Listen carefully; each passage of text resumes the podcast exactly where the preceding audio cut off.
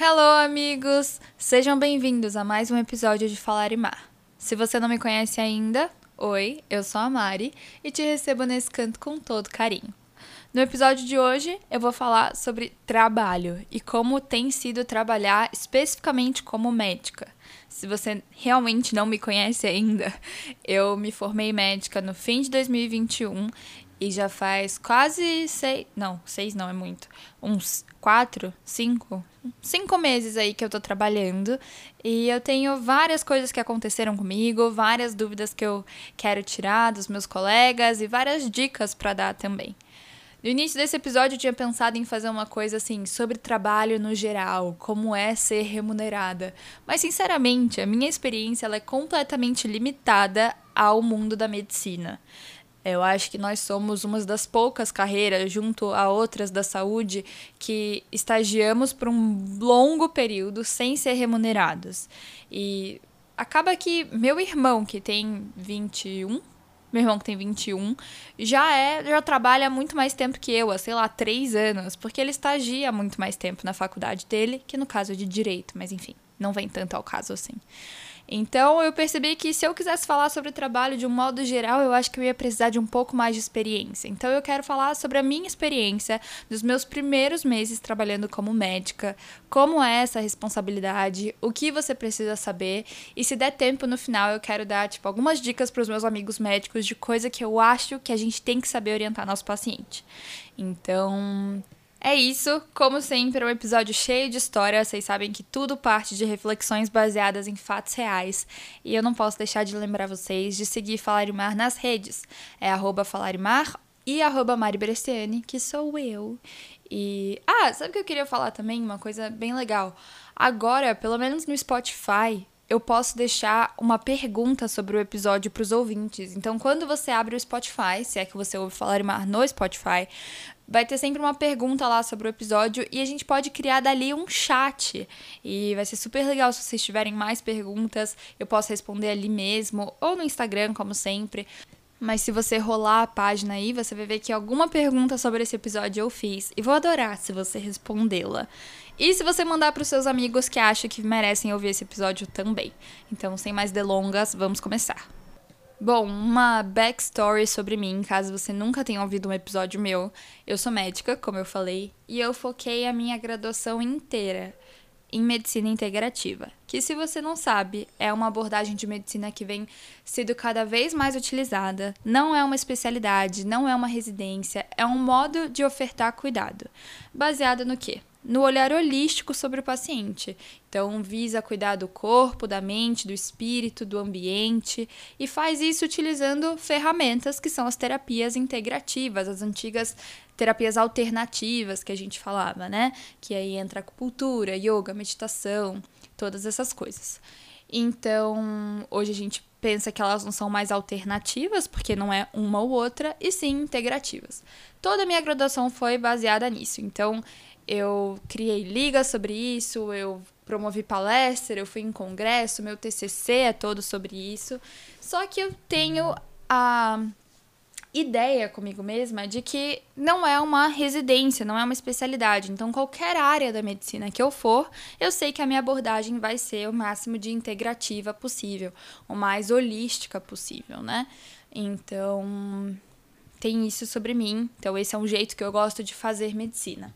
E aí, né, tem a parte que você tem que de fato escolher uma especialidade, porque apesar disso estar tá sendo cada vez mais, tá cada vez mais caindo por terra essa coisa de você precisar ter uma residência para ser médico, é, é uma coisa que eu ainda quero. Eu ainda quero embasamento tradicional, eu ainda quero a vivência de hospital com casos de livro, até que eu possa focar nas sabe, nas outras coisas. Aquela coisa, sabe? O Brasil ainda não tá preparado. Aquelas, né? O Brasil não tem homem para mim. Mas o Brasil ainda não. O Brasil não tem pacientes para mim. O Brasil, apesar de ser um país que a saúde precisava mais que tudo da abordagem do estilo de vida, ele ainda não tá preparado para que a gente olhe só para isso. Porque as pessoas são muito doentes e cada vez mais doentes. E o acesso à saúde, assim, antes de passar por quanto a pessoa consegue fazer um, um, minuto de silêncio, uma meditação, a gente precisa falar de saneamento básico, e a gente precisa falar sobre alimentação e todas essas coisas que são temas que eu vou entrar nesse episódio. Mas eu acho interessante falar isso sobre mim, porque essa é sempre a medicina que eu quero.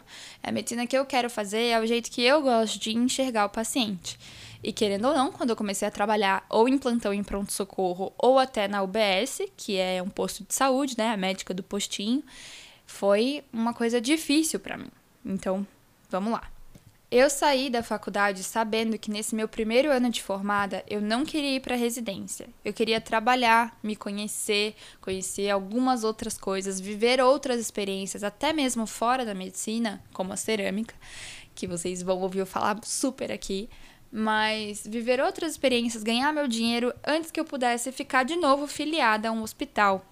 Então, eu precisava começar por algum lugar. E aí já vem a primeira pergunta de muitos dos amigos que estão para formar, né?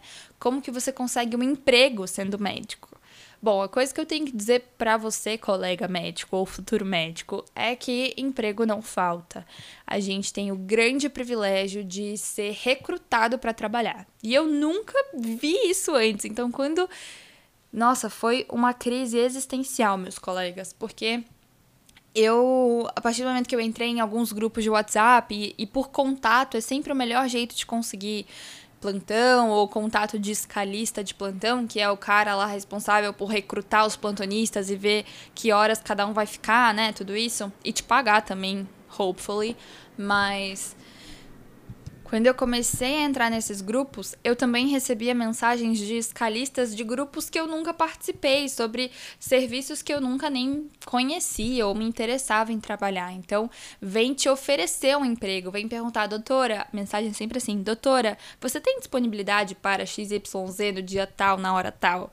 Então, foi muito louco.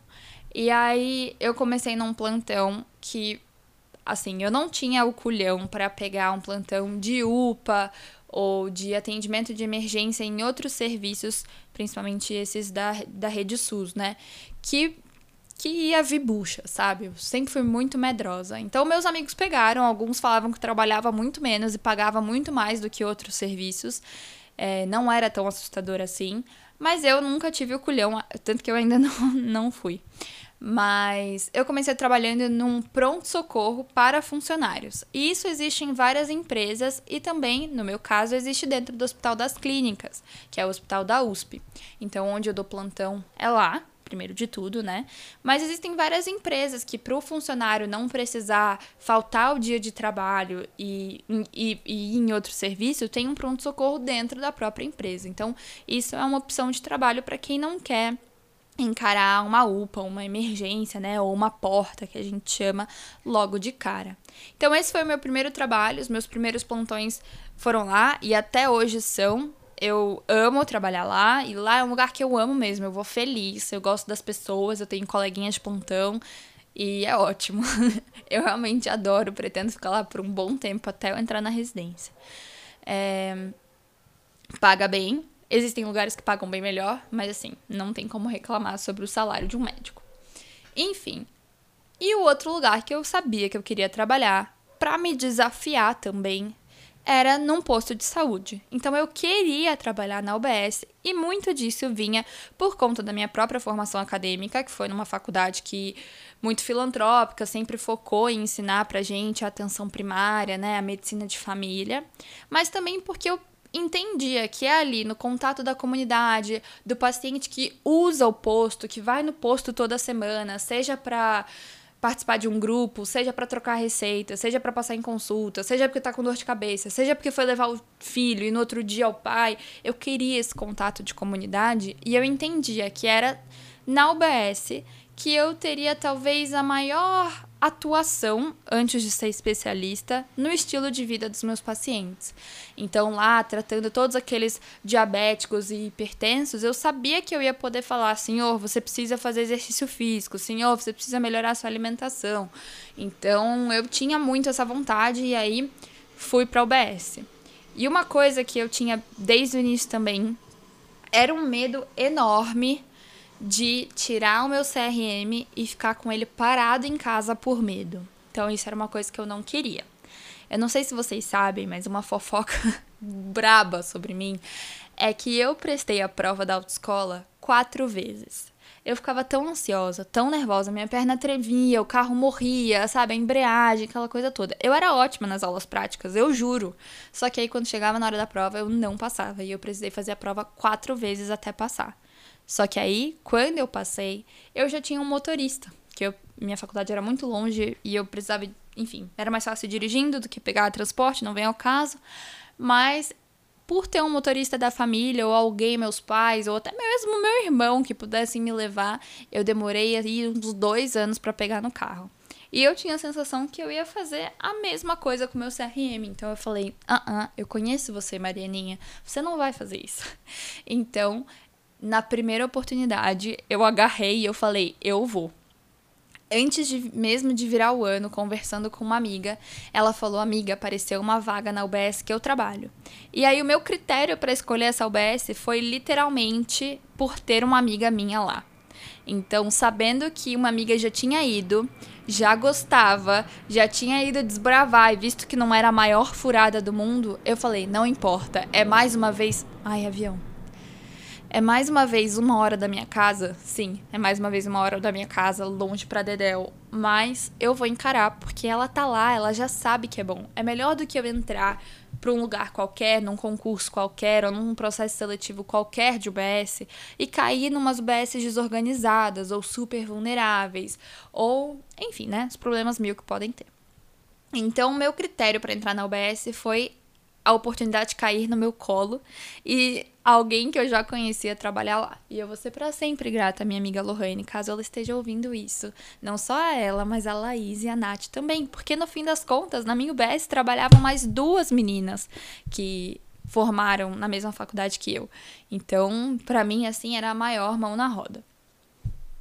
Eu comecei o processo de admissão nessa UBS ainda no ano que eu formei, em dezembro de 2021.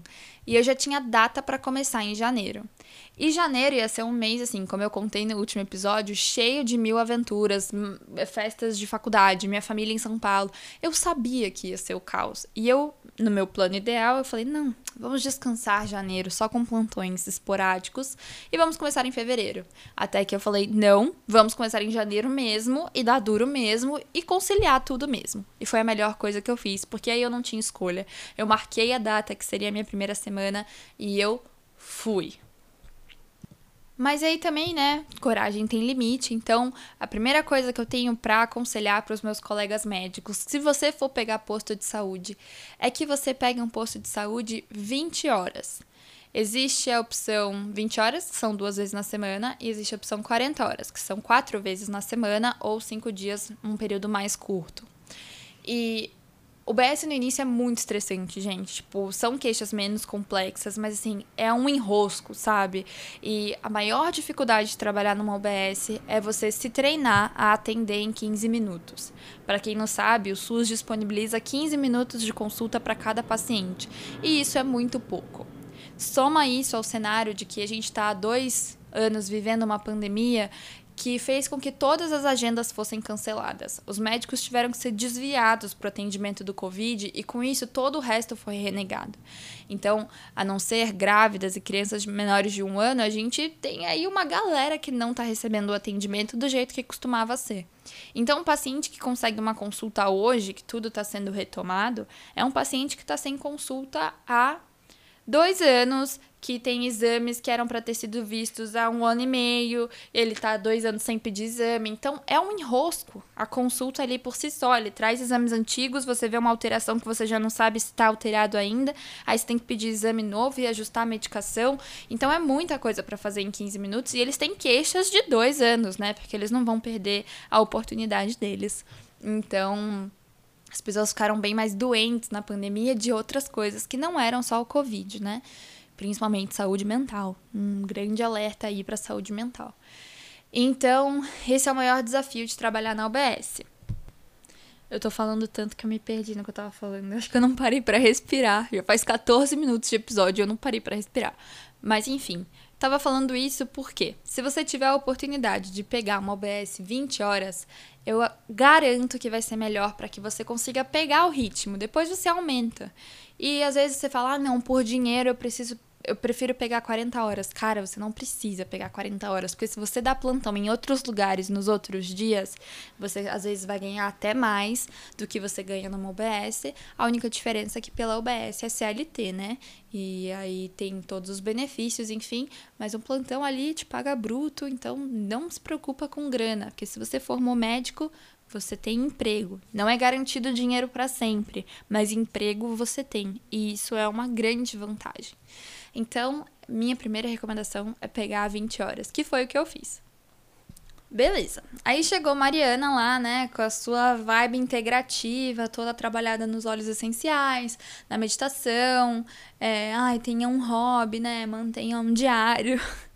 E chegou lá e encontrou o paciente mais encacado de toda a sua história. Então, a primeira história do episódio é essa. Meu paciente chamava, nome fictício aqui, Luiz. O seu Luiz era um paciente que tinha acabado de se mudar para a região, porque foi morar com a filha, porque lá onde ele morava ele estava em depressão, não estava conseguindo fazer os cuidados dele. Um paciente diabético, um paciente que tinha cara de hipertenso, apesar de que na pressão dele na consulta estava normal, sem exames há muito tempo, com internações recorrentes por infecção urinária e uma ferida no pé por conta da diabetes descontrolada. Ele chega para mim em consulta, a minha primeira. Gente, vocês não estão entendendo. Essa é a minha primeira consulta, meu primeiro paciente dos 15 minutos. Ele chega para mim falando que ele tem tudo, a filha falando que tem tudo isso, sem um exame, sem um laudo, sem uma explicação de um médico anterior, sem nenhuma receita. Eles não sabiam nem me dizer o que, que esse velho tomava, gente. Vocês não estão entendendo. E aí começa o trabalho de formiguinha, Mariana. Óbvio que eu me desesperei, né? Não preciso nem falar. Eu me desesperei horrores, mas eu precisava começar por algum lugar. E aí ele tinha um exame, na verdade, curto, poucos exames, mas assim, tinha um exame hemograma, função renal e tal, de uma internação por infecção urinária recente. Então a primeira coisa que eu vi foi que ele estava com anemia. E aí, nisso, ela foi caçando e achou um exame antigo dele que media a, diabetes, a HB glicada. Tava 13.9, 13.9, gente, o normal para você não ter diabetes é até 6.4. Então, tipo assim, tava muito alta a diabetes dele. E Nesse dia eu não sabia o que fazer. Eu fiquei completamente atordoada por todas as queixas desse paciente. E eu fui, a primeira coisa que eu fiz, que eu fui orientada pela minha amiga Natália, foi: Mari, faz o que der hoje e marca um retorno para ele num horário administrativo seu, que aí você pode marcar uma hora só para esse paciente. Então, dica da UBS. Se você tiver uma agenda para ser montada, sempre intercale horários de consulta com horários administrativos, porque o médico da UBS ele tem que dar conta não só de consultas do paciente, mas ele também tem que ver os exames que chegam para ele, ele tem que renovar a receita de paciente que não consegue horário para consulta, ele tem horário de reunião de equipe, que aí junta né, aquela coisa multidisciplinar para discutir os casos, ele tem horário de visita domiciliar. Então, tem vários horários que dá para você mesclar com o seu horário de atendimento, porque assim, tenha uma coisa na sua cabeça.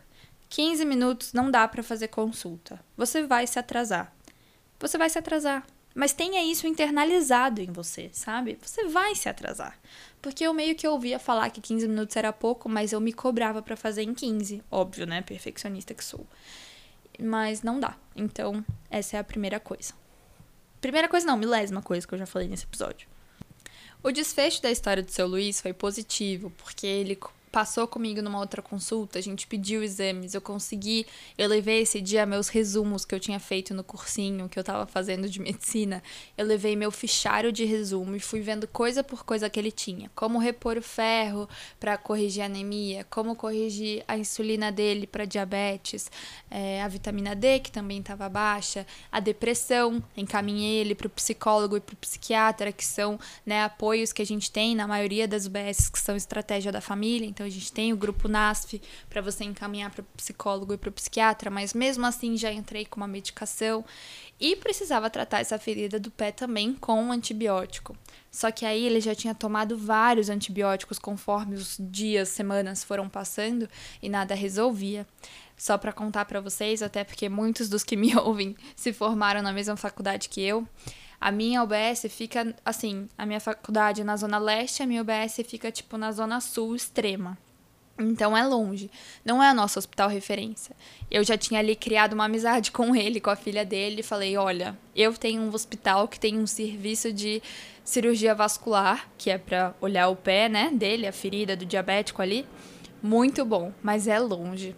Eis que a filha dele topou e levou ele para o hospital que eu me formei. Quando eles chegaram no hospital que, eu me formei, uma amiga minha, Luana, que já gravou episódio aqui comigo, inclusive, era a interna que estava responsável pela porta da cirurgia. Ela reconheceu a minha letra, viu meu carimbo e viu que era um paciente meu. E aí ele ficou internado lá por 10 dias Infelizmente teve que amputar o pé, mas tudo bem, porque a infecção sarou, a sepse sarou, o estado geral dele melhorou muito, ele ficou muito mais disposto, né? Acho que o paciente com uma infecção não é anemia e depressão só que deixam ele mal, é todo um estado de infeccioso inflamatório. Ele ficou 10 dias internado, conseguiu consulta com todas as especialidades possíveis. O endócrino estava cuidando dele e tinha tipo todo mundo lá para ajudar ele. Então, eu fiquei extremamente feliz e no fim das contas a história foi tipo, o trabalho de formiguinha funcionou. Então, eu fiquei super feliz. Só aí para contar o feedback para vocês. Mas foi o meu primeiro paciente, foi tipo caos total. E depois dele não melhorou as coisas. Tipo, o caso dele é um caso de sucesso, parabéns Mário Ru, mas assim, depois dele foi bucha atrás de bucha.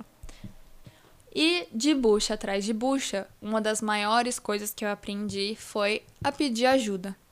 Eu fui uma pessoa que durante o meu internato, que a gente lida com chefes e residentes, eu tinha medo de fazer perguntas e de falar que eu não sabia as coisas, porque eu tinha vergonha de que vissem que eu não sabia. Mas não porque, ah, eu quero ser boa, né? Não, não só por isso, mas porque eu tinha tanta culpa de não ter estudado nunca o tanto que eu deveria, que eu achava que qualquer coisa que eu perguntasse era obrigação minha saber se eu tivesse lido o livro de cabo a rabo, sabe? O que é uma maior besteira, porque no fim das contas, olha, tá todo mundo estudando o mesmo tanto, e o mesmo tanto nunca é suficiente, então tá aí mais um aprendizado. Mas eu fui uma pessoa que raramente pedia ajuda, às vezes quebrava a cara, às vezes, né? Fazia merda, enfim. Opa, fazia besteira. Enfim. Então, uma coisa trabalhando com algumas buchas é que eu aprendi a pedir ajuda. E a pedir ajuda mesmo, assim. E aprendi a falar pro paciente que eu tô pedindo ajuda. Então, eu viro pro paciente e falo: Olha, eu tô com uma dúvida nisso, ou tem alguém aqui que trabalha muito mais tempo na unidade que eu que vai saber me ajudar. E aí eu acho que pra gente não perder o seu tempo e conseguir otimizar o tratamento, é melhor eu ir lá perguntar e eu já volto com a resposta. Posso te falar? Na maioria das vezes os pacientes agradecem. E eu penso que eu também agradeceria se eu fosse paciente. O fato de você estar tá buscando alguém que sabe mais que você para ajudar uma pessoa é, na verdade, honrável, né? Tipo, não a prepotência de achar que a gente sabe tudo. E a gente tem que pensar que, para pessoas leigas, é, elas não sabem o que, que é muito raro, o que, que é muito frequente na, na medicina. Então acaba que a gente tem como se beneficiar disso. Tipo, o paciente não sabe se a reposição de vitamina D é uma coisa óbvia que você vê todo dia ou é uma coisa rara que você precisa perguntar para alguém. Então, é, na maioria das vezes ele nem fica sabendo o que, que é que você vai perguntar para outro médico e fica se sentindo honrado, importante ali de você ter tirado seu tempo para ir pedir ajuda. E o melhor de tudo, você fica muito mais seguro para tratar o seu paciente e eu te garanto que esse é o momento que as doenças ganham rosto. Gente, as doenças ganham rosto. Tipo assim, eu não esqueço mais as coisas. Eu nunca estive tão motivada para estudar quanto trabalhando. Porque você começa a não querer fazer feio, você começa a ver o que realmente é importante. Então eu fazia um cursinho que me dava três horas de aula sobre um mesmo tópico. E hoje eu entendo que eu não preciso saber de três horas de aula, pelo menos não para minha vida real, talvez para prova, talvez para ter, eles terem certeza que, olha, eles não deixaram nada passar do conteúdo e o dia que cair um rodapé na questão, eles vão falar, mas olha, estava na aula. É, estava na aula com as outras duas horas e 58 minutos de conteúdo, né? Então é mais para livrar o deles. Mas para saber para poder ser médico e para poder ser um bom médico, você não precisa saber tudo isso. Você precisa saber o que você precisa saber, sabe? Essa frase ficou engraçada. Então eu tenho estado muito motivada e hoje em dia eu consigo filtrar muito mais o que é que eu preciso estudar e saber, mas principalmente pelo medo de não querer fazer feio, ou às vezes por não querer perguntar a mesma coisa, mas no fim das contas você acaba até decorando, assim, de tanto fazer várias vezes a mesma coisa, você decora. E a reposição de vitamina D é um exemplo disso para mim. Bom, como eu disse, as buchas não terminaram, apareceram vários outros Luizes, uns mais graves e muitos menos graves, ainda bem. Mas também apareceram crianças. Os Enzos, as Valentinas, os Bryans e. Cristo, crianças. É difícil. Eu percebi que as mães te fazem perguntas que você nunca teve aula sobre essas coisas. Tipo, você nunca teve aula sobre essas coisas. Então, às vezes você não sabe responder, mas não é porque você é um médico ruim. É porque não teve aquela segunda-feira, três da tarde, depois do almoço, que a professora de pediatria te explicou quais cores de cocô eram normais ou por que o bebê chora na hora tal, quando a mãe tá fazendo tal coisa. E as pessoas perguntam mesmo, e a primeira coisa que elas têm que entender é que bebês choram. Ponto. Bebês choram e eles vão chorar. Porque a quantidade de mães que falam, ele não para de chorar, doutora, e ele não dorme à noite. Tipo, é, vai ser difícil mesmo, sabe? Mas é isso. Tem coisas que a faculdade não te prepara, sabe? E aí é nessas horas que você tem que contar com o seu bom senso, o seu embromation. Por exemplo, eu não sei, eu não sei, tô falando pra vocês a verdade. Eu não sei com qual idade a criança tem que começar a comer sozinha. Eu não tô falando comer aquela coisa da introdução alimentar, que você dá a banana na mão da criança e ela faz a bagunça na cadeirinha. Não, não tô falando isso. Tô falando, eu não sei que horas a criança que tá comendo almoço e jantar começa a ter que pegar no garfo por conta própria ou na colher e comer. Mas eu sei que com um ano e dois meses não é isso. E aí a mãe aparece para mim falando que a criança não come. E aí eu comecei a falar, mas você já tentou apresentar a comida de várias formas diferentes para ela? Então, uma hora amassado, uma hora em pedaço, uma hora cozido, uma hora cru. E a mãe fala: Já, já tentei de tudo, doutora. E aí eu pergunto: Tá, mas come na frente da televisão, se distrai, coloca na boca e joga para fora. Vamos entender, né, o comportamento alimentar ali nos meus 15 minutos de consulta. Eis que a mãe fala: Não, eu coloco a criança para sentar e aí eu fico fazendo as minhas outras coisas e deixo ela para comer. E quando eu olho, o prato tá igual a antes. A criança tinha um ano e dois meses, gente ou três ou quatro, não sei agora. Mas assim, não era nem um ano e meio. E eu tenho que contar com o meu bom senso que uma criança de um ano e alguns meses não tá na hora de ter a destreza de comer sozinha. Então, aí você vira e fala: Não, mãe, tem que dar na boca ainda. Ainda tá na época de dar na boca, né? Mas eu confesso para vocês que eu não sei responder com qual idade bota a criança para comer sozinha. Eu acho que não é com um ano e poucos meses. Então tem essas coisas assim, que tem horas que você vai ter que contar com o seu bom senso. E falando em bom senso, se você é um médico de UBS ou um médico ambulatorial, você tem que saber filtrar queixas. Então você tem que ter o bom senso de entender quais queixas são mais importantes e quais queixas são menos importantes. Se você precisa mudar todas as medicações agora ou daqui a pouco. Acontece que assim, ter colesterol alto é ruim, ter a hemoglobina glicada da diabetes alta é ruim, é péssimo. Mas não são condições que vão matar agora. São condições crônicas, né? Então, você pode tirar o tempo para estudar e depois convocar o paciente de novo. Você pode. Às vezes, já aconteceu comigo de ser tanta informação para o paciente que não era tão letrado assim, que eu escolhi fazer mudanças aos poucos, assim, tipo, mexi no que era mais grave, tipo, sei lá, a pressão alta dele, troquei os remédios da pressão, mas que se eu trocasse todos os remédios da pressão, todos os remédios da diabetes, o remédio do colesterol, o paciente ia acabar não fazendo nada dessas coisas. Então a gente tem que ir criando esses esse rapport, né, essa relação médico-paciente de entender o que que seu paciente também está falando nas entrelinhas e o quanto. E aí é um julgamento mesmo. Às vezes o paciente tem um filho que super ajuda e você poderia mudar tudo, ou às vezes você está simplesmente julgando um paciente pela simplicidade dele. Mas outras vezes você acaba acertando que se mudasse tudo ia ser muita informação e ele ia acabar não fazendo nada. Os assuntos estão vindo na minha cabeça, tipo, pá, pá, pá, pá, pá Pai, eu acho que esse é um bom episódio para você mandar pro seu amigo que vai se formar agora, hein? Ou daqui um ano, ou daqui dois. Mas vamos lá, continuando. Falando sobre né, essa coisa do letrado ou não, eu acho que a gente também tem que pensar sempre, sempre, sempre, sempre, sempre, em todas as áreas da nossa vida, que o óbvio também precisa ser dito. E essa é uma frase que eu aprendi com meu pai. E o óbvio precisa ser dito. E às vezes, dependendo do contexto que você tá, você tem que sim perguntar para um paciente se ele sabe ler. Então, por exemplo, quando eu trabalho num pronto-socorro para funcionário, eu acho que todo mundo sabe ler. Então eu posso partir desse pressuposto, porque todo mundo ali foi contratado, então tipo, passou por algum tipo de assinatura ou alfabetização mesmo. Então ali, beleza. Mas às vezes numa OBS, você não pode partir do princípio que todo mundo sabe ler. Então você tem que perguntar se o paciente entende a receita. Ou aquela técnica clássica, né? Me conta, seu João, como que você toma essa medicação? E aí você vê se ele tá tomando direito ou não, né? Às vezes tá lá escrito no prontuário, toma de manhã e de noite, mas aí você pergunta pro paciente como você toma e descobre que ele tá tomando de um jeito diferente, que às vezes não é a melhor terapêutica.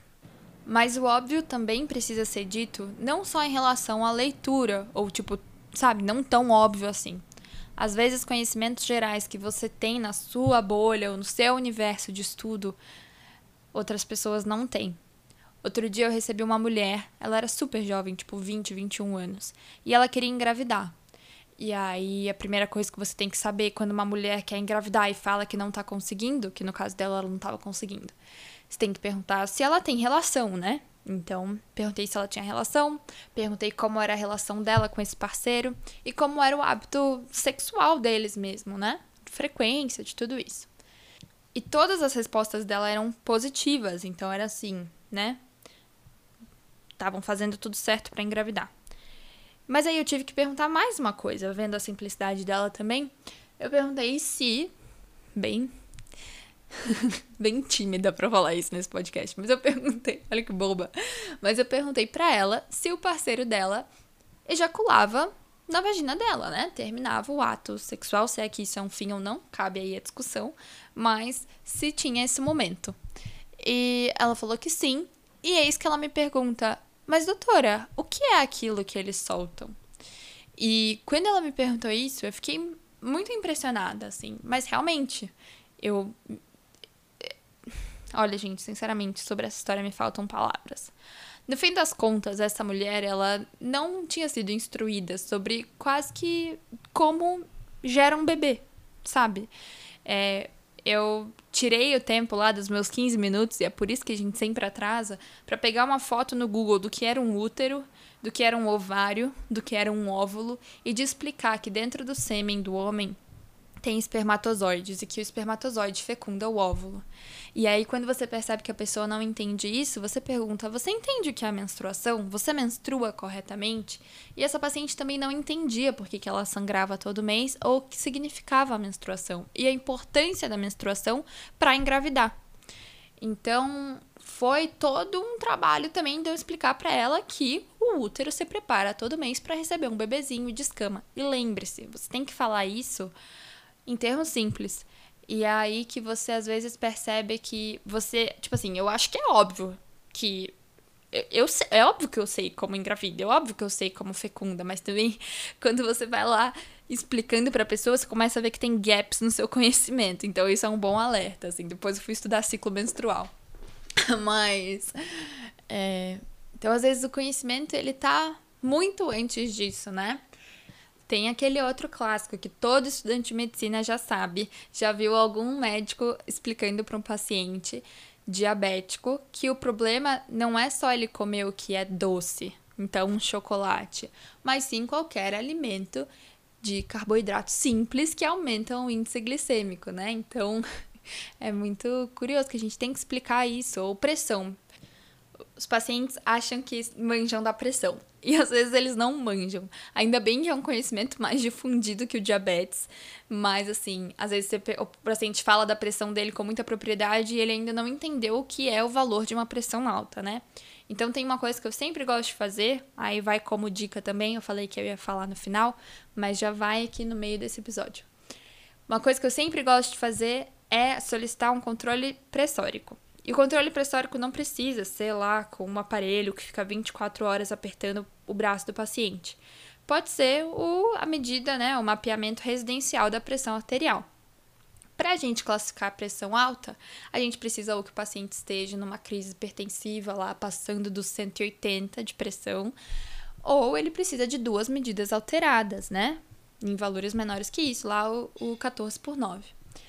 Então, você solicita para que o paciente meça a pressão dele mais vezes. Então, eu sempre entrego um receituário e aí tem a coluna data, a coluna hora e o valor da pressão. E esse é um detalhe que faz toda a diferença.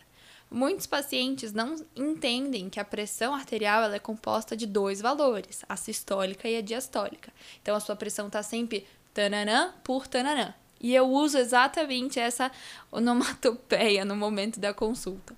Eu vou lá e explico para o paciente. Ó, a pressão é tananã por tananã. Então tem que escrever dois valores. Porque às vezes eles só anotavam o primeiro. E só com o primeiro, às vezes você não consegue saber se a pressão estava alta ou não, né? A gente tem que lembrar da diastólica também. Então, eu explico isso. E no papel do controle da pressão, eu escrevo se o primeiro valor maior que 140 e ou o segundo valor maior que 90 igual pressão alta, procurar a UBS. E aí eu explico para o paciente que ele tem que procurar um atendimento e falar: olha, eu preciso ajustar o meu remédio porque a minha pressão tá alta. Então, explicar essas coisas bobas, às vezes não são tão bobas assim. E isso é muito bom, né? Bom, muita coisa. Mas para retomar aquele papo lá, meu, com uma formação toda voltada para o olhar holístico e a medicina integrativa, eu meio que já sabia, gente, essa é real, que na UBS, apesar de ser o lugar perfeito para a gente ter olhos para o estilo de vida dos pacientes, eu não ia conseguir fazer isso. Fosse porque a pessoa trabalha três empregos, mal tem tempo para ela, fosse porque o dinheiro para comprar os grãos integrais ela não tem, enfim, fosse por inúmeras questões sociopolítico, econômico, culturais, o paciente talvez não ia conseguir ali naquele contexto é, né, aplicar aquela orientação. Não significa que eu tenha que deixar de orientar, porque às vezes também no nosso julgamento pela área que a gente está, a gente pensa que o paciente consegue fazer muito menos do que ele de fato consegue. Então, não significa que o paciente não tenha que ser orientado, mas eu acho que a gente pode aí modular a cobrança, né? É... Mas enfim, eu já sabia que, apesar de ser o lugar perfeito, não ia ser o lugar que eu ia poder praticar a medicina dos meus sonhos. Mas eu também não sabia que eu ia sofrer tanto por não ter tempo de orientar tudo da medicina alopática mesmo. Então, aquele papo meu lá que eu falei agora há pouco, de você saber filtrar quais queixas são mais importantes e quais queixas são menos, é muito difícil, sabe? Vou contar a história de uma outra paciente. Era uma paciente que chegou no consultório falando que tinha tontura e que aí ela tava com medo de sair de casa porque tava com tontura. Só que quando ela chegou lá, ela já me deu a receita dela que precisava renovar e tinham exames dentro do prontuário dela que tinham chegado e já estava ali antigo que ninguém tinha olhado ainda. Quando eu comecei a olhar os exames dela, eu vi que eu precisava introduzir um remédio para o colesterol alto. Ela já tomava insulina e eu precisava ajustar a insulina dela. É, a pressão estava alta, então eu acho que eu ajustei também. Eu sei que eu ajustei assim, vários dos pilares da, lá, das doenças crônicas. E no fim das contas, ainda falei pra ela, né, que com colesterol daquele ela precisava fazer atividade física. E aí ela me falou que não conseguia fazer atividade física porque, como se ela tava tonta, né? Enfim, renovei tudo. É, pedi novos exames, porque, como eu disse, aqueles já estavam velhos, né? Então, dei para ela o pedido para ela fazer próximo da próxima consulta. E ok, ela foi embora. A tontura dela pode ser por conta da diabetes dela que estava um absurdo? Pode. A tontura dela pode não ser absolutamente nada e ser esporádica? Pode. Ai, mas eu só fui lembrar dentro do carro indo para casa que eu não tinha feito nada pela tontura dela, que era o sintoma que fez com que ela viesse na consulta em primeiro lugar. E eu me senti tão mal. Eu falei, gente, eu resolvi tanta coisa. Não é que eu não fiz nada, eu resolvi tanta coisa, mas na minha pressa pra resolver e acabar logo e partir pro próximo, eu não dei atenção para a principal queixa da mulher. E eu fiquei, ah, me cobrei tanto. Então, essa é a maior dificuldade para mim, assim, sabe? Eu entrei muito em crise nesse meu início do SUS, pensando que, caramba, o SUS é lindo, viva o SUS. Mas o SUS também é super capitalista e a gente precisa entender isso. Só que quando você começa a pensar, né, que os 15 minutos dele são a vida de alguém, isso te dói, sabe? Te, me dói não dar o meu melhor. E às vezes pelo estresse do dia a dia, eu que acabei de me formar, já me vejo não dando o meu melhor. Não era o caso dessa mulher, no caso dessa última paciente é porque não deu tempo mesmo e eu me distraí na minha pressa. Mas já tiveram as vezes que eu tava exausta do sistema e do fluxo e nada tava dando certo e eu falei mais grosseira, né? Ou não quis dar atenção. Teve um bem no início assim que eu tava na UBS, eu era tanta coisa que eu não sabia resolver, eu tava aprendendo tanta coisa, era tanta coisa que eu não sabia, que eu me peguei torcendo pro paciente vir em consulta e não ter sintoma nenhum. Então eu lembro que eu perguntava as coisas querendo que ele respondesse que não. Ou às vezes eu deixava de perguntar, tipo, sei lá, ah, gestante, não tá necessariamente no protocolo que você tem que perguntar sobre xixi e cocô dela. Você tem que. Que tá no protocolo são os exames, se ela teve sangramento, perda vaginal, se ela tá sentindo o bebê mexer, etc. Mas não necessariamente xixi e cocô. Só que eu sempre tenho o hábito de falar xixi e cocô, tudo bem? E eu comecei a não falar, porque às vezes a gestante aparecia com, sei lá, eu tô com isso, isso, isso. E é só um exemplo, assim, esse da gestante. Mas eu comecei a torcer para que o paciente não tivesse nada. E isso não, né? Hello! Não é muito certo. Então a gente acaba sendo engolido pelo meio. E é sofrido, às vezes, você perceber que a realidade teórica da faculdade não é a realidade que você trabalha. Ai, gente, como eu falo, eu falo muito.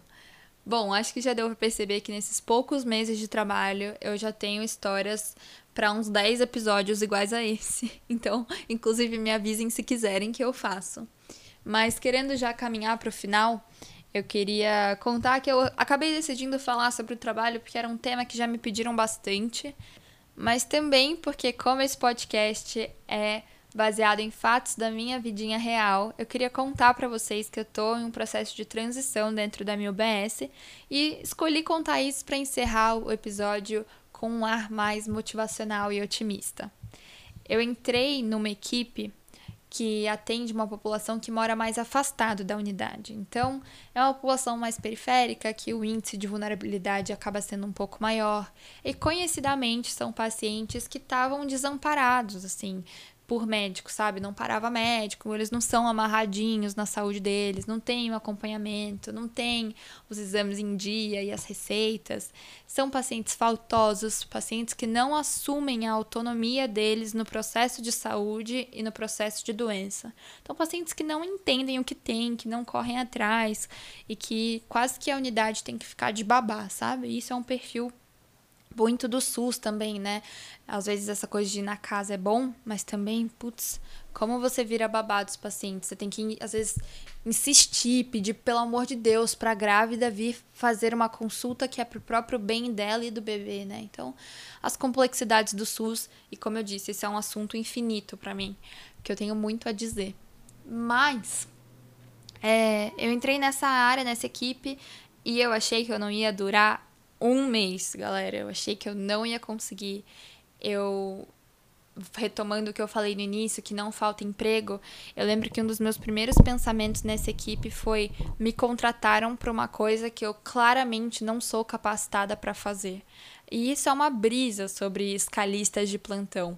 Eles não treinam você, não fazem uma prova, não investigam o quanto você sabe ou quanto de experiência você tem. Se você tem um CRM, você é qualificado para o trabalho. E por que, que fazem isso? Porque é o seu carimbo na reta, né? A gente tem que pensar nisso também, em termos mais mercantis das coisas, mais comerciais. Porque se você comete um erro sobre a saúde de alguém, isso recai sobre você. A acusação é em cima de você e não em cima do estabelecimento, na maioria das vezes. Então, eu tinha muito clara essa sensação de que eu estava sendo escalada para um trabalho que eu não era qualificada. Eu não sabia o tanto que eu precisava saber para assumir a posição de cuidadora de saúde dessas pessoas tão necessitadas de atendimento e de acolhimento médico. E eu ainda acho que eu não sou qualificado o suficiente, mas hoje em dia eu dou conta. E o que eu não sei eu estudo, o que eu não sei eu pergunto, o que eu não sei eu falo que eu vou pensar e depois eu chamo. E eu tô muito orgulhosa de mim. Muito, muito mesmo. Acabaram que por trâmites internos da unidade eu vou trocar para uma outra equipe e uma equipe que, pelo contrário, anda muito amarradinha, com o mesmo médico desde sempre, menos vulnerabilidade, e isso acaba sendo uma tranquilidade um pouco maior para os meus dias. Não significa que vai ser fácil ou que agora eu sei tudo, mas eu só tô feliz de ter sobrevivido e encarado. Não foi fácil. Tiveram dias ótimos, mas tive, tiveram dias muito difíceis. Teve dias de choro no banheiro, choro com a gerente, choro no consultório, e teve roubo, e teve treta com paciente, e teve boletim de ocorrência, e teve uma novela de acontecimentos que eu ficaria super feliz de contar para vocês. Mas assim, eu sobrevivi. Então a minha mensagem para você, colega médico ou futuro médico, é que se esforce, vale a pena. Quando a gente começa a trabalhar, a gente costuma encontrar o propósito no que a gente está fazendo, as coisas começam a fazer mais sentido. Você é muito recompensado, mas você também precisa colocar os seus pés no chão e abaixar a cabeça, por quanto você não sabe, não só sobre medicina, mas às vezes a gente não sabe sobre a vida. A bolha que a gente vem, o lugar que a gente vem, é um lugar de extremo privilégio e às vezes a gente é confrontado com realidades muito diferentes da nossa e que exigem que a gente tenha um entendimento que às vezes a gente não tem ou um sangue frio que a gente não tem. Tem coisa que é difícil de atender, tem coisa que você não quer atender e pior, tem coisa que você não sabe atender. Então a minha mensagem é: vá, mas vá com seus resumos, vá com grupo de WhatsApp para você perguntar para seus amigos caso você tenha dúvida e mandar os eletros que você não sabe. E tente buscar lugares que já tem pessoas que você conhece. Se não for possível, não tem problema. Seja simpático com todo mundo, não tenha vergonha de pedir ajuda e não tenha vergonha de falar para o paciente que você não sabe e orientar ele ou a procurar um tratamento e um profissional mais capacitado ou a retornar depois ou a esperar um pouquinho enquanto você descobre. São, acho que, dicas muito óbvias, mas que a gente não recebe na faculdade. É isso, pessoal. Chega, eu vou parar de falar. Mas eu espero que vocês tenham gostado desse episódio. Por favor, me deem um feedback e a gente se vê numa próxima. Mil beijos!